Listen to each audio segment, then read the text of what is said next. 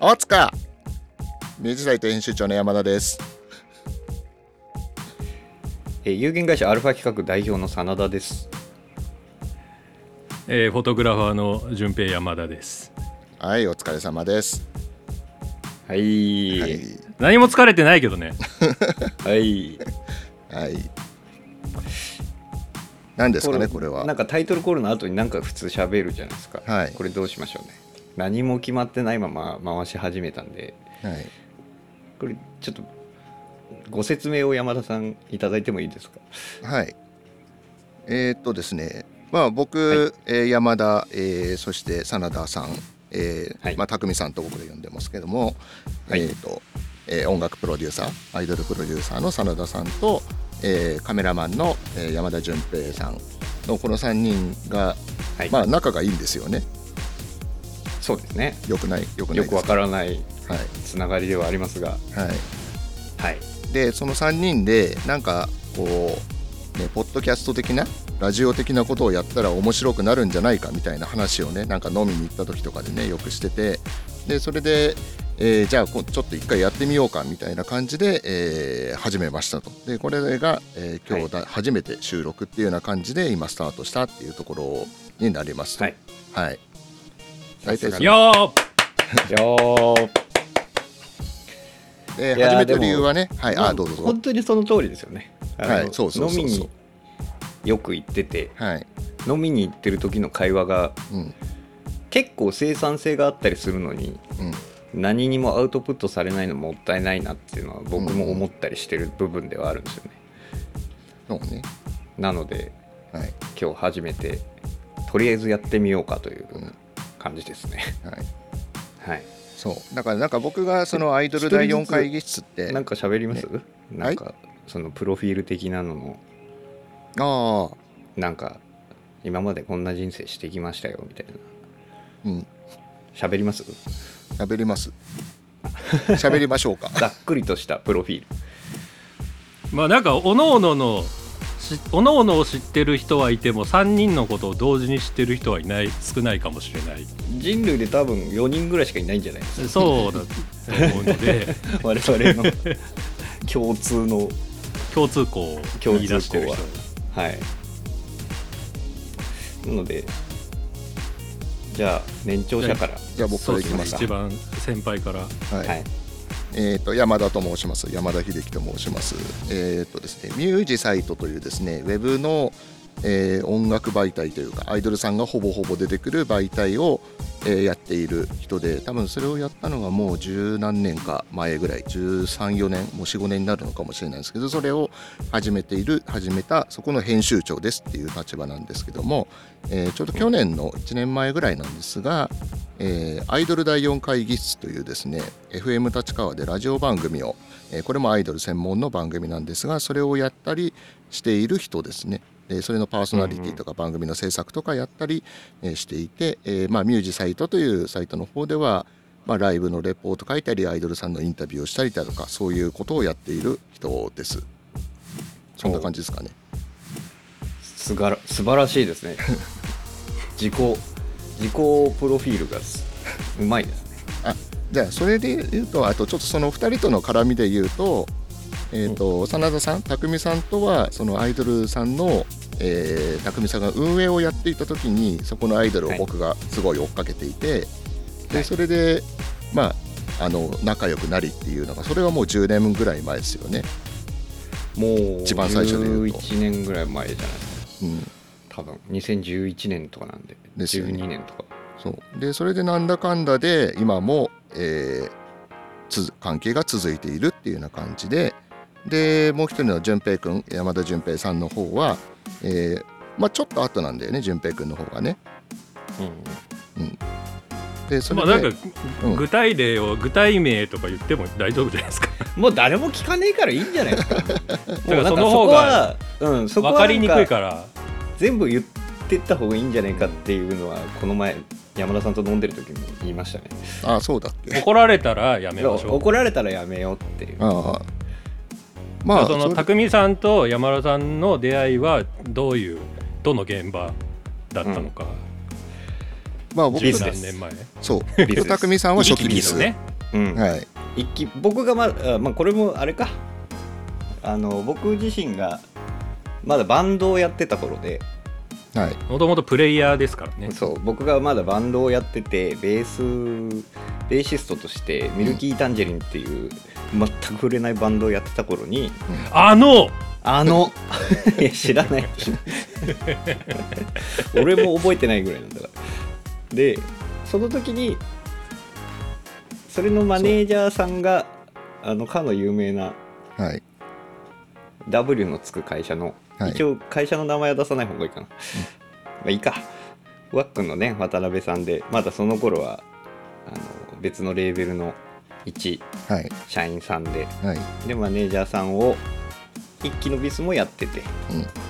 でうちのバンドもマネージャーやってたんですよね。そうです。はい。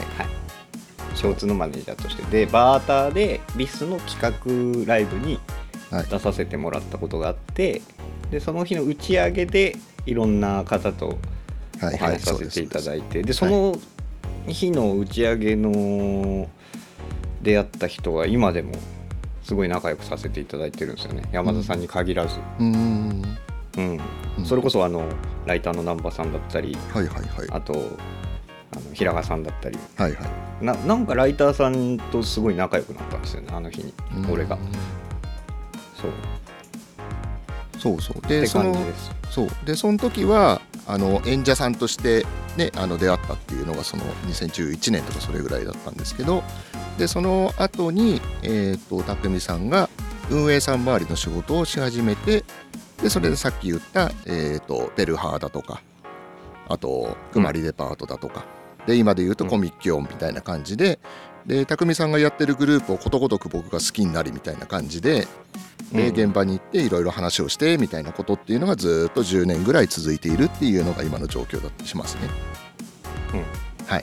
たまたまなんかわかんないけどつながってますね。そうですね。だからその最初の出会いで言うと一番縁は薄かった気がするんですよ僕と匠さんって。そう全くだってねそんなバンドをかけるなんて、うん。当時の山田さんは絶対ないわけだし、うんうんうん。なぜか一番僕もだってこの仕事すると思ってなかったですし、まあその頃はね特に。うん、内側のしかもアイドルの。ね本当に、アイドルは好きだったけどうん。まさかそういうプロデュースとかディレクションをする。うん、うん。とは。アイドルアイドルは別に好きじゃないですからねそれで言うと僕。ハロプロが、まあアイドル全般がっていうよりは、うん、好きなアイドルはいるけどっていう、うんうんうんなんかハロプロが好きだっただけで今でも別になんか良さはわかるけどうん。めっちゃ好きやわーっていうアイドルさん別にいないですしね、うんうん。うん。なんか人も含めて、うん。うんなんかめっちゃこの子可愛いわーもうもう分かんないですもん俺。あ女の子まあ言うたらなんかもう麻痺しすぎて。ーうんなんか相当こうなんだろう。うんめっちゃ太ってたりとかうん。めっちゃ背が高いとかうん。めっちゃ背が低いとかめっちゃ痩せてるっていうのは分かるんですけど、うん。もうゲシュタルト崩壊してうんうん。大体みんな可愛いし大体みんな可愛くないと思ってます、うん、もう差が分かんない、ね、もう見すぎてわけわかんなくなるって感じですよね。うん、なんで別にアイドルそんなに好きじゃないですね。それで言うと、はい、で、まあ、その順平山田ですよね。フォトグラファーの。そうそうそう。そう。フォトグラファーの順平山田は、まあ、それこそ固有名詞出てきますけど。うん、で、えーっまあ、と、順僕が匠さんとか山田さんとかとこう出会う世界っていうのは、えーっと若干タイムラグあるもんね。若干というよりは何年か。僕がその辺をうろちょろし始めたのが一期ビスが終わる頃。うん、うんうんうん。201314ぐらいってことですね。横割りのちょい前ぐらい。うん、うんだから仲良くなったのは解散してからですね。うん、うん、そうですね。それからみんななんかすごいその時はみんなこう一気のビスにねこう狂ったようにうん。いろんなものを注いでたものがなくなってうんうん。亡霊のようになっていた時に僕が出会ってうん。毎晩のように飲んでたみたいな。うんうん。でドラゴンボールが散っちゃった後ですよね そうそう目標をなくした者たちが。そうそうそう。ドラゴンボールで一回夢が叶ってうん。うんそうそうそう。パーンって。世界に散ったあ散る後の。直前。そうそうそうそう。あ散るで散るでこれっていう。線論が出てくとこは見たみたいな。そうそう。見たけどあのいまいちそのチームにはいたかどうかみたいな。そうそうそう。まあうとレッド戦士だったかどうかは分からんみたいな。そうこれシェンロンは見てない複んだ雑なね。うんシェンロンですよね。あのシェンロンの尻尾を今も追いかけてるわけですよ僕は。知らんけど、うん。そうなの？そうなの？なるほどね。まあ、みんな散っちゃってでもまあそれぞれにこうそれぞれの人生が始まりたぐらいですもんね、そうですね。うんまあなんか今今ちょっと勢いとか思いつきでその尻尾を追いかけてるみたいなこと言いましたけど、うんでもまあそういうところはあるんじゃないですかね多分。うん。羨ましかったし、僕は、うん。ああそういうことか。そうやってみんながね青春を取り戻すかのよううん。にやっていたのをちょっと何歩か後ろで見てたから。うんうんうんね、しかもで淳なんかそう平君よりもいうエンタメの世界でそういう状態になるってすごい羨ましいことだし、うん。おじさんたちがね。こそうそうそう。う んおじさんたちがなんか はしゃいどるっていうね。メンバーそっちのけでね。言い争ってるそみたいな。こそこへの憧れは多分あるんでしょうね今も。毎晩飲んでてね。そうそうそう金とかどうでもいいみたいな、うん。うんやっぱいい時代だったんであれでねみんな言うて食べれてはいたんですからねきっとね、あのそうそうそうそう。いい状況だったんですよそおのおのが、うん。そうですね、でまあ散って。パーンと散って。その後もこう俺はでもそれこそ解散してからですよ淳平さんと出会ったの。そうですね。うん、それこそさっき言った平賀さんがこうライターとして別で仕事したりワックとも仕事してる中でうん。淳平さんをカメラマンとして使ってうん。てで飲み会に誘ってくれたりとかそこで一緒にいたりとか。あと多分た匠さんと超仲良くなったのってやっぱ僕がめっちゃハローの写真撮ってた頃ですよね。そうっすねで毎うんうん。そう毎回毎回そのライブだったりとかその写真について語り明かし、うんうん あと一番良かったのはその時どっちも桜新町に住んでてそうそうあー家が徒歩そっか。5分ぐらいですそうかそうか。近所だった近かったんだ。うん。うん。そう。で写真がね本当にそのハロープロジェクトをうん。のその瞬間を切り抜いてるというかその瞬間しか見れない。まあでかいステージがまあ、多いド派手な演出もあったしうん。っていうのもあったけどなんか良かったっすよねあの時。うん、だからそういうなんかその瞬間のなんか乗ってたのかもしれないし僕も。うん。なんかバックボーンが写真1枚に写るみたいな一番すごかったのはやっぱアンジュルムのアンジュルム感のある写真を撮ってるやつですね。誰も顔映ってないのに。そう誰も顔写ってないのにちゃんとアンジュルムみたいな。バックショットなのに。もうジョバス感というか。うん。なんか語ってましたねあれは、うん。物語ってた。自分で言うのもあれだけど。っていうのでもう毎回そういうでかいライブがあった後とかね飲み行ってうん。うんうん喋ってみたいなのをしてましたね当時は。うん。俺と淳平君が多分一番最初にあの仲良くなったって仲良くなったっていうか濃い付き合いをしたのは2人でな夏の魔物に行った時なんだよね。へえ2人で行ったんですか？2人で2人で新幹線乗って行ったんですよ。そう。えね2000何年ですか？匠さん多分いたんじゃないかなルイフロが出てた時。2015か4ですね。ルイフロとか、あの一気ビスがみんな集まったみたいな。ああそうそうそうそう。ビッシュも出てて。いいましたね。いましたいました。そうそう。出てました。多分。でそ出てたれかあ違うわ。出てたんじゃないわ。あれですわ。運転手で行ってるわ。多分それ。2015は。あああくび？いやワックです。ああわそうみんないたもんあの時。うん。出演者もそうだし。あのそう。さきちゃんが一回抜けてた時じゃないですか。あの現場にはいるけど。あー。懲罰時代。あそうそうそう。懲罰時代。あああしたらティフの後ってことですか？ギャンパレーの。多分 POP ができてすぐぐらいじゃないああかそそっか。ああの体操服だったかも。あですよね。うんうんあの小豆色の。うんうんうんだったと思います。そう。で全然その飲みに行ったりとかは淳平君ともまあみんなでしててうん。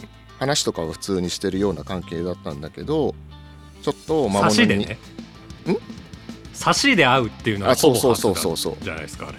そう。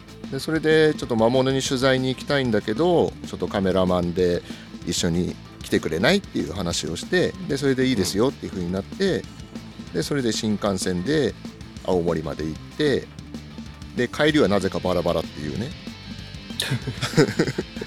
僕だけルイフロのハイエースに乗って帰るっていう。あーあーあーあのビガンさんがビガンさんがあれでしょ？あの置いてかれた時じゃないですか。そのあたりですよ。多分。あのその日じゃないけどそんなことあったあのビガンさんがあのベースベースのサービスエリアに置いてかれてええさ あそんなことあったっけ？そうそうサービスエリアに置いてかれてでなんか全然気づかんくて、なんかもう60キロぐらい走ってから気づいたらしくて。えで置いてかれたのビガンさんなのにビガンさんが怒られるっていう事件があったらしいです。おかしいだろっていう。っていうのはそのその日に聞きました。その青森でえうん。あのルイフロチームで喋っててその話聞き聞いたの。そのもっと前ですね多あー分、うん、懐かしい。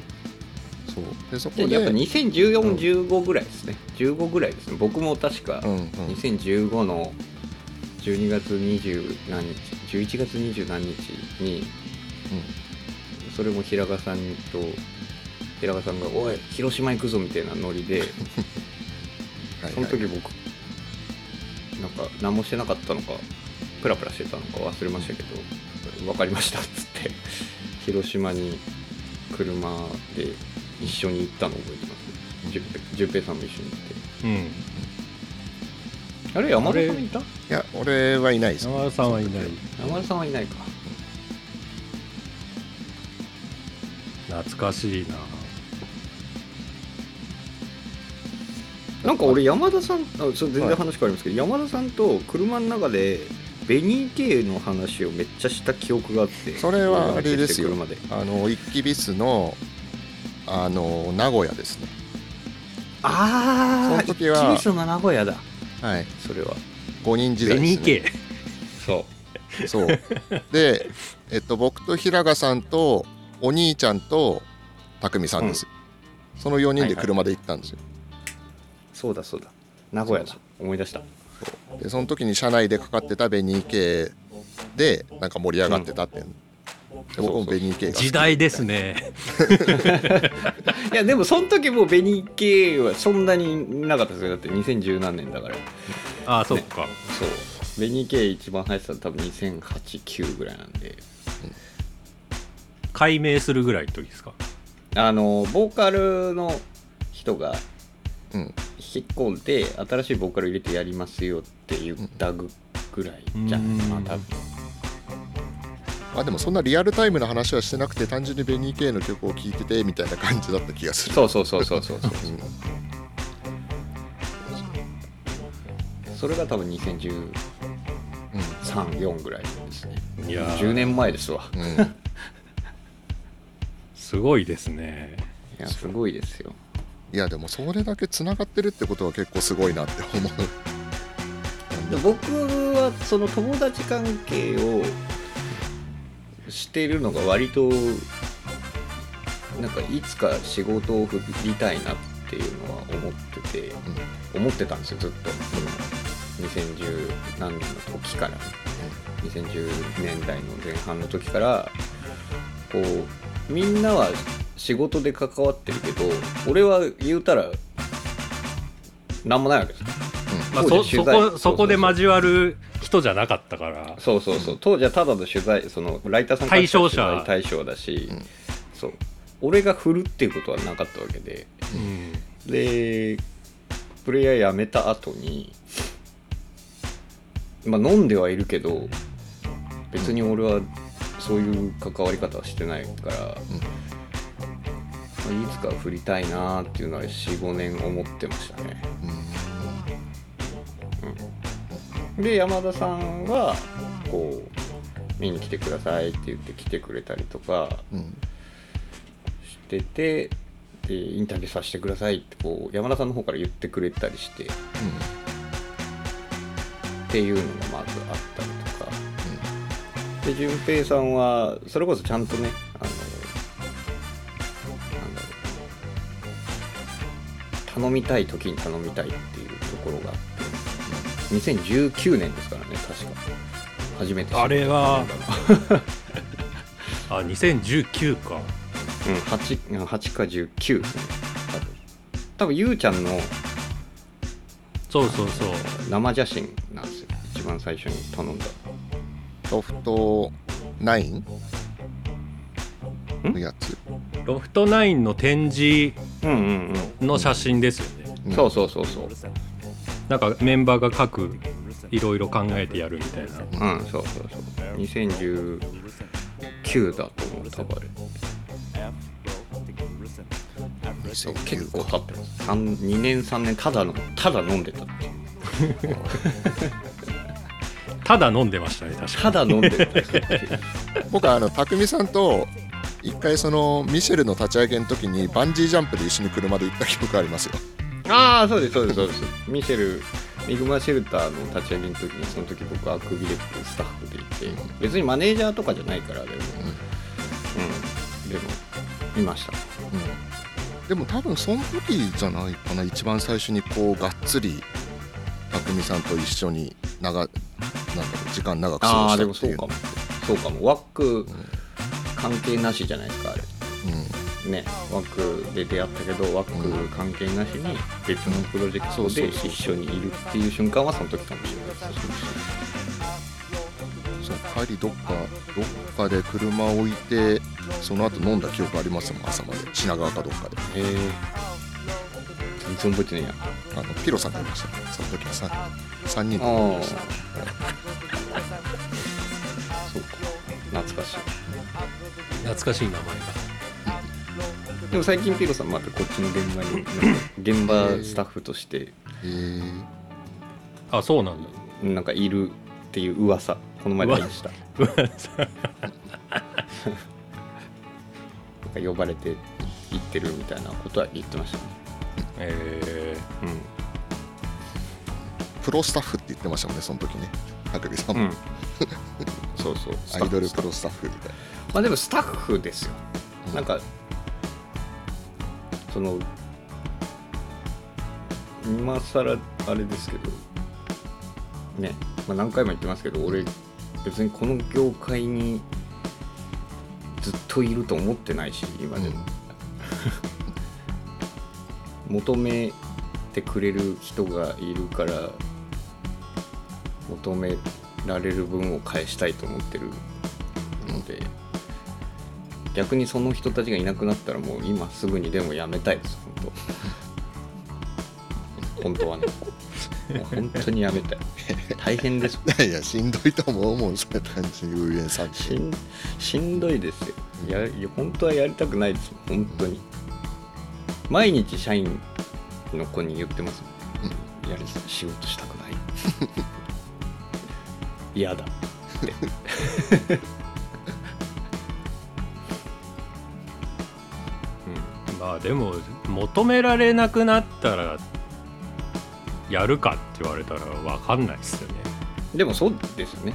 でもそれが健全だと思う。その別になんか俺はやっぱりアーティストじゃないってずっとうんそのプレイヤーの時から思ってたんで演者の時から思ってたから。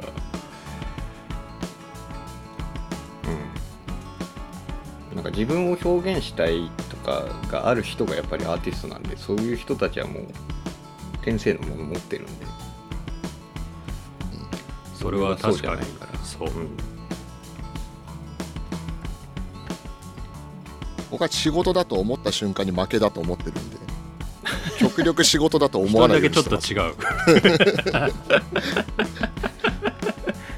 負けなんすか？そう。いやだから仕事だと思っちゃうと急に辛くなるから、もうやりたくなくなるから全てのことを、そうですよ。だからやりたくないんですよ僕。も、うん、だから極力仕事だと思わないようにこうす全てのこう気持ちをこうモチベーションをコントロールして。で僕もお金のためだけにやれないですねだから、うん。僕も、まあ、何回も2人には言ってますけど、お金のためにやるんだったらマジでどん違うことやればいいいからね。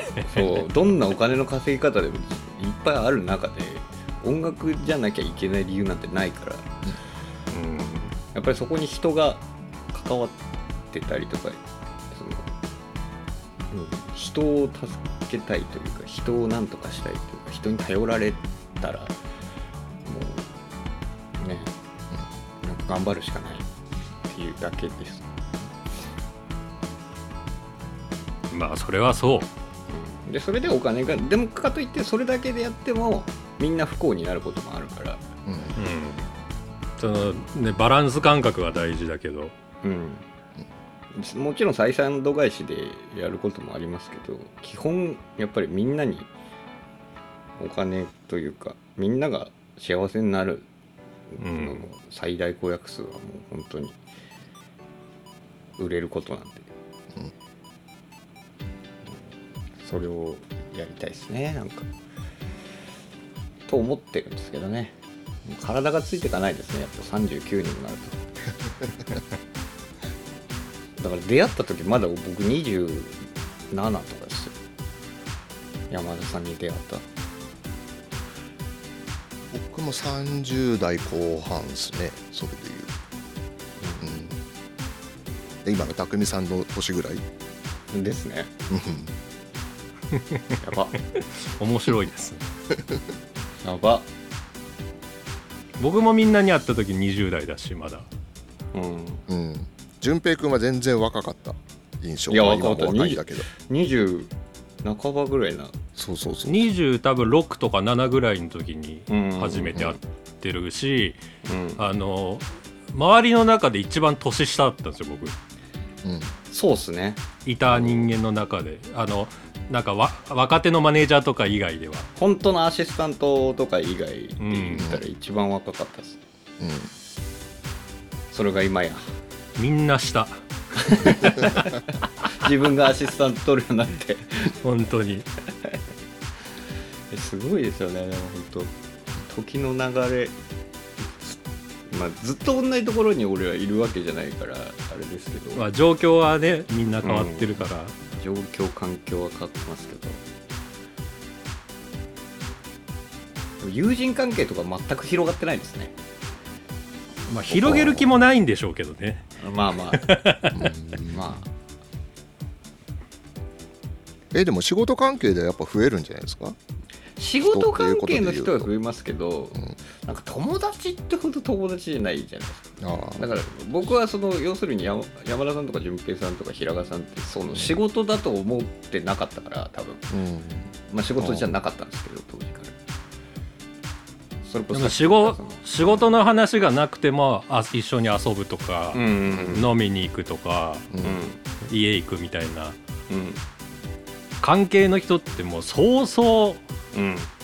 出ないですよね。ああまあ確かにな。ない。かだ仕事で出会って仲良くなった人はもちろんいっぱいいるし、その飲みにも行きますけどやっぱ仕事の話になっちゃうんですよね、まあどこか付き合いみたいなものが、うん。今度じゃあ対バンしようよとかになっちゃうし。うん。仕事ありきで今度これをやってもらえませんかの延長の飲みとかうんうんうん。は、まあたくさんあるけど、打ち合わせ兼みたいなね。うん。ね、あの頃のように夜な夜な荒野行動やるみたいな。ないない。あのそれで言うとさあのないない。APEX モバイル終わっちゃうんだけど、うん。ねなんかやらないみたいなことはちょっと思ってたえどういうことですか？ん？あ APEX モバイルが5月で終わっちゃうんですよ。ああ終わっちゃったやつねはい、だから終わる前で3人にやりたいなってちょっと思ってます確かに僕ずっとやろうって言ってたのにああそれはね完全にシカとしてたその時は最悪だもうきょ去年末ぐらいに初めてようやく版が出た時に、その時あのエコムスにいたのでうんエコムスっていうねあのアイドル事務所にいたのでその時にあのクロスノエスのプロデューサーの正社員と、あの熊谷デパートの楓風花と、落とすぞっつって俺その時プレステ5だから 解禁だっつって15ギガぐらいあってすごい時間かかってすごい待ってやったんですけど3個ぐらいやってようわからんなっつってやめましたね。せっかく落としたのに。せっかく落としたの多分その日以来開いてないもんエペック入ってるけどそうなんだ。いやあれねちょっとプレステ版難しいんですよ、うーん。あのモバイルに比べると。えー、そうなんだ。そのまあゲームの話になっちゃうけど。そのやっぱりあのある程度ちっちゃい画面でやった方が簡単だから。まあね。そうテレビの画面だとちょっと見渡せないんですよあれ。うんうんなるほどね。あでもちっちゃいとほら敵が動いてるのも見づらい。あまあそれはよしあしあるじゃないですかだから。よしあし。だから強い人はみんな iPad でやるみたいなね。うーん荒野コードもそうですよね。荒野コードとかの FPS もみんな iPad ぐらいでやってるみたいな。そうそうそう。いいんすよ。FPS の話は。確かに。意外と30分ぐらい喋ってますからね我々。そうね。34分喋ってますなんか何も決めずに話しまし話し出しましたけど意外と喋れるもんですね。普段普段の飲み屋の感じ。飲み屋の感じ。ただ酒が入ってないっていうのは1個ありますけど、うん。そうね。ちょっと酒入れていいですか？酒持ってきます。ちょっと一回泥酔バージョンもやりたいですね。え絶対聞かせられないこと言い出すよもう。ほぼ P みたいな人格が変わるみたいな。P 入れたところでなんか雰囲気で分かっちゃうみたいな話になるもんね。もうマイクがいいからでも。はい。はい。まあ、結局なんかあれなんじゃないですか。あのバンドマンが打ち上げで対バンの文句言うみたいな回になるんじゃないですかこれ。なんかあれですよね。こうこの放送っていうのは何をしていくのかっていうのを決める回にしたいですねああ第1回は、ね。せっかくなら。そうそうそう。なんか今思ってることをしゃ一人ずつ議題を持ってくるのをうん、うん。トークテーマ。トークテーマとして一人うん。一、人一個なのか、うん。えーまあ持ち回りでうん。3人がその回は？さあこの回はこのテーマについて語るを3人でその議題について語るのか、うん。うんうん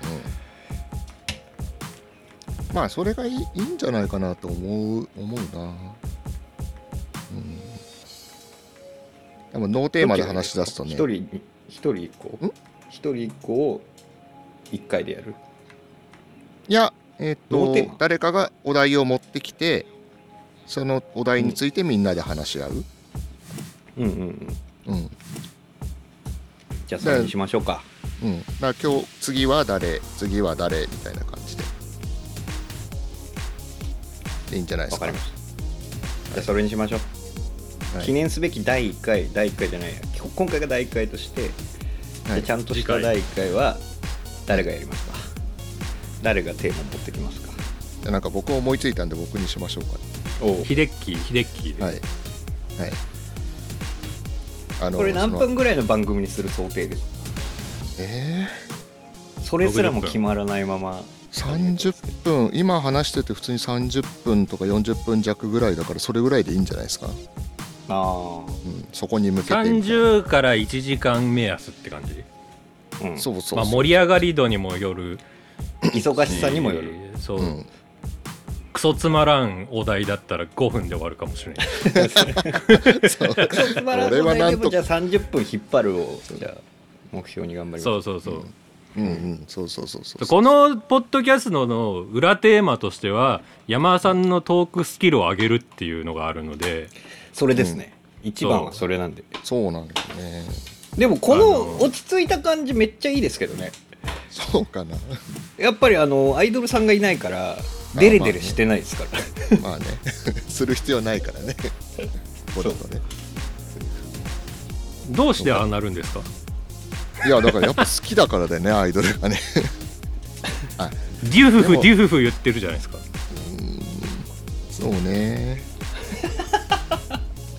そうね。ん？んまだ照れがあるんですか？あでも照れっていうのはさすがにそんなにはなくなったけど緊張はする毎回毎回。うん。うん。なんかお面でもかぶればいいんじゃないですか？緊張してるのはそのアイドルさんに緊張してるんですか？えーっと空間？そのそれがあるそれは結構ゲストによってバラバラ。そのうん。うん。本当に慣れてる人だとそういう緊張はないし初めての人だと緊張するっていうのもあるしまあお推しというか僕が今なんとか応援して盛り上げたいと思ってるところだと緊張するみたいなところはあるけど、あそれのばらつきはあるけど、まあ、やっぱり一番はその来ていただいた人たちをなんとか盛り上げなきゃとか面白くしなきゃとかっていうのところででどうしようっていう緊張っていうかプレッシャーはまあ常にまあありますね。それは誰が来ても。うんっていう結どれぐらい準備デュフしてるんですか？デュフデュフしちゃうのかっていうのかはねなんか全然違うとは思うんだけど。あれ？山田さん淳平さん消えたよ。あ本当だ何落ちだろう？電池じゃないですか。iPhone で多分やってたっぽい。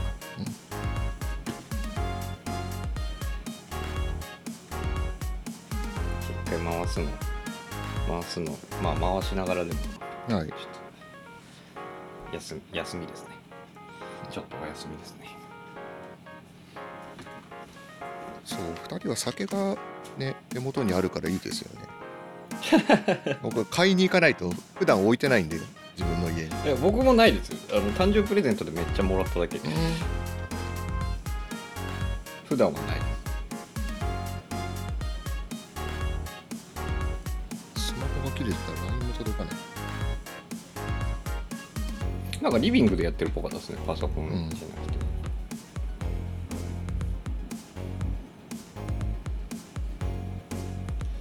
回喋ってたの聞いてみようか。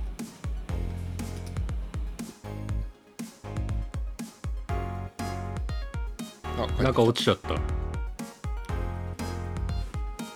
充電？いや。なんでだ謎落ち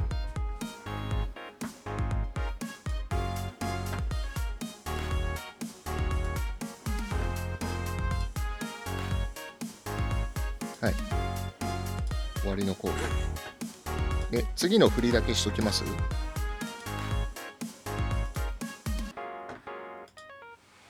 の辺で終わった？えー、っと。デュフデュフデュフデュフいっちゃう？きほんと気持ち悪いよね。やっぱ自分で 自分で放送聞いて思う。うーん思う。あのでもあれあれを成立させないとダメなんだろうなっていうふうにはちょっと思ってる。うん。まあお通夜みたいななんかインタビュアーさんにこれラジオじゃなくて、うん。しかも山田さんではなくて、うん。そのインタビュアーさんによってこう話をきこう聞き聞こうとしすぎて待ちすぎる人とかいるんですよああいますね。盛り上げるとかじゃなくて、はいはいはい。ずっとこううんうんっつって目を見てこうんう待つみたいな。うん。広げない人ね。そう。でラジオでやったらする。そっちの方が聞きやすいかもしれないけど放送事故だし。なんかメンバーさんもね楽しいと思って帰んないかもしれないし。うん。うん結構バランス難しいですよそうね。だからでも僕インタビューで話聞くよりもラジオの方がやりやすいですよ。どっちかっていうとうーん。やって分かったことだけど。うん。そう。勢いでやれちゃう。そうね。あのなんだろう。どうしてもあのインタビューだと主客があるじゃないですか。こっちが聞く人答える人みたいな、でラジオだとどうしてもその場にみんながいるから絶対みんなでこう黙ってるわけにいかないみたいな空気はどうしても全員に出るのでうん。でそういうふうに言うと何かしらで話がこうつながっていくみたいなことだったりになるからそれすごくやりやすいなっていうふうに思いますね。うーん。だからむしろこうラジオの方がやあのなんだろう。ああいう感じの方をやりたいっていうふうにはちょっと思ってたかもしれない。やり始めて分かったこいや天職じゃないですかと、うん、なんか楽しい。でもデュフデュフしちゃう。やっぱあれをやらないようにしようっていうのが多分僕無理なんで。だかうん。らあれをどうやって成立させるかみたいな感じでは考えてるかディフデュフだけ送ればいいんじゃないですか。フェーダーで。フェーダーで自分で。自分でね。いいもういいんじゃないですか、まあ。それも。なそうそう。それもありですよ。そう。どうなんだろうその、はい。山田さんのラジオって山田さんの知り合いっていうか共通の知り合いの意見しか聞かないからうん。うん。この別にそうじゃない人がどう聞いてんのかなっていうのは気になるところではありますね。でも番組のファンの人もな、まあ、いこんな言い方したらあれですけど 何人かいらっしゃいますよね。ああまあいいるいる。なんかなんとなく毎回聞いてくれる人5人ぐらいはなんとなくいるんじゃないかな。なんか肌感的に俺もそんな感じがする、なんかゲスト番組のファンみたいな。だからそういう人には割とあの感じは受け入れられてかありっていうふうに思ってくれてるのかなっていうふうには思うけど、じゃあ今淳平君が言ったみたいにその外側にいる人たちがどう思っているのかっていうのはちょっと全然わからないね。うん。全然なしと思ってる可能性もまあ相当高いとは思うし。かといってこのスタイルをやめるつもりもないとかって思ってたりするからじゃあそういう人たちにどう聞いてもらうのかみたいなことは。まあでもアイドルがゲストで毎回来る番組なんて基本的にはもうそのファンの人しか聞かないですからね。うん。他のどんな有名 MC の人がやろうがなんだろうが、うん。普通そうですからね。でも山田さんの展望的にはどうなんですか？どう？そのゲストありきで聞かれるものがやりたいのかその番組のパッケージの面白さで聞いてほしいのか。あーだから最終的にはそっちに今淳平君が言った番組自体のファンをたくさんつけていくっていう方向にしないと、まあ、続けられないって思うから、そっちが目標だね、と。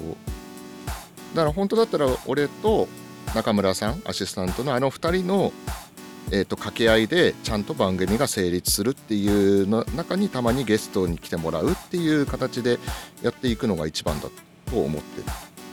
うんうんうんそうなんかそこの僕が思う感想としてはあのソゼちゃんとうん山田さんの掛け合いみたいなのをもっと聞きたいかなっていう。うんうんうんうん。そうね。だからあのー例えとして分かるかどうかあれだけどピストン西澤と秀島文香みたいな関係になるのが理想かなっていうふうにはちょっと思ってる。確かにそのアシスタントさんと、まあ、ラジオ番組うん。でねメインの MC の人とアシスタントさんの掛け合いみたいなののうん。うん、その面白さそう、うん。そこに、まあ、そこがこう巧妙な投稿してるところに、うん。こうえーゲストが来て。ゲストが入ってくるみたいな、うん。で2人からそのメインの2人からこううん。ゲストに振るみたいなところのイメージはやっぱありますね。確かに。それをやらないと確かに番組のコアみたいな部分がうん。あるかもしれないだからなんかゲストとかあのブッキングがうまくいかなくてダメなパターンっていうのは全然あるんだけどだからそれをその失敗回っていう風にしちゃっちゃダメなんだろうなっていう風には思ってその時にいろんなこと試したりだとかうん2人のトークっていうのをあのやっていくっていうのをそこでトライしていくっていう形にしていけばまあゲストがいなくても、うまくいかなくてもそういうのに使えるかなと思って今は構成はしてるかな。なんか中村さんうん。もめっちゃ人見知りじゃないですか。うん。僕も多分初めてこう、まあ、現場でねお見かけしたところからしたら、うん。多分もう3年4年ぐらい経ってるんですけど最近ですもんようやっとこう コミュニケーションとか。取れるようになったのが、まあ、僕僕も言うて人見知りなんであれなんですけど。なんかそソゼヤン消えるじゃん番組中。あー。そうなのそうなの。それがなんかもったいないなもったいないですよね、うん。うんだからでもそれはねちょっとあのー無理強いしちゃうことになるかなっていうふうに思ってるからその消える瞬間は今はもうあってもしょうがないかなっていうふうには思ってる。そのなんだろう、どうしてもゲストが来てると今は。ゲスト立てなきゃっていうとかゲストの話割って入っちゃダメかなとかね。うんっていう気遣いは当然ああるだろうしそこはあんまりね、うん。で出しゃばりすぎてもちょっと困るところはあったりするからさじ加減だと思うんだけど。うん、だからでもあのそういう今言ったみたいな話はその中村さんにも全然毎回してるしこことのうん。2人との関係ができていかないとっていう話をしてるし前に比べたらその 入ってくることもあったりだとか、あのなんだろうな、うん、ということは全然増えてきてるから、まあ、理解はしてもらってると思まあそうそうなんでしょう。う。うん。でもなんかあの僕ほら去年の10月出たじゃないですか、はいはい。あのコミキョはいはい。が出させていただいて、で先々週あ先週か。先週と、この間うんこの間出させてもらって。あの番組のトークがちょっと軽快になってましたよね。山田さんも。照れてペペちゃんも。あちょっとあのそれ言いました軽現場で現場で言ってまししたね。確かに、そう。だからそういうふうにやっていかないといけないと思うんだよみたいな話はししてますね。ちょいちょい。たね、うん。でもそれこそ放送に乗る話をここで練習するという。うんおじさん3人で喋ることでまずそれになれるっていうのがうん。ね。このポッドキャストの テーマでもありますから。ポッドキャスト。裏テーマであり本テーマ。本テーマ。そうね。それを強く言いたかった。あじゃあ俺のためにやってくれてるってことね2人はねもちろんもちろん。やってくれてるっていうとあれですけど。それはそれは非常にありがたいねそれ。だ僕も匠さんも喋る場があるっていうのはうん。ありがたいし嬉しいっていうところで、うん。せっかくだからっていうそのねお互いがいい相乗効果を埋めればっていう。うん。いいじゃないです記念すべき第1回ですよ。大体この番組の趣旨と3人の話を大体しました。から、うん はい、まあじゃあそんな感じですかね。締めますかねとりあえず。は締めますか、はい。一回第1回は締めますか、はい。はい、これ多分2本に分けていいんじゃねえかなと思ってる。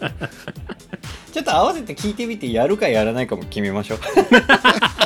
世に出せるかどうか。世に出せるか出せないか。もうこの後ねちょっと聞いてみて 合わせて、はい。じゃあ最後締めますか？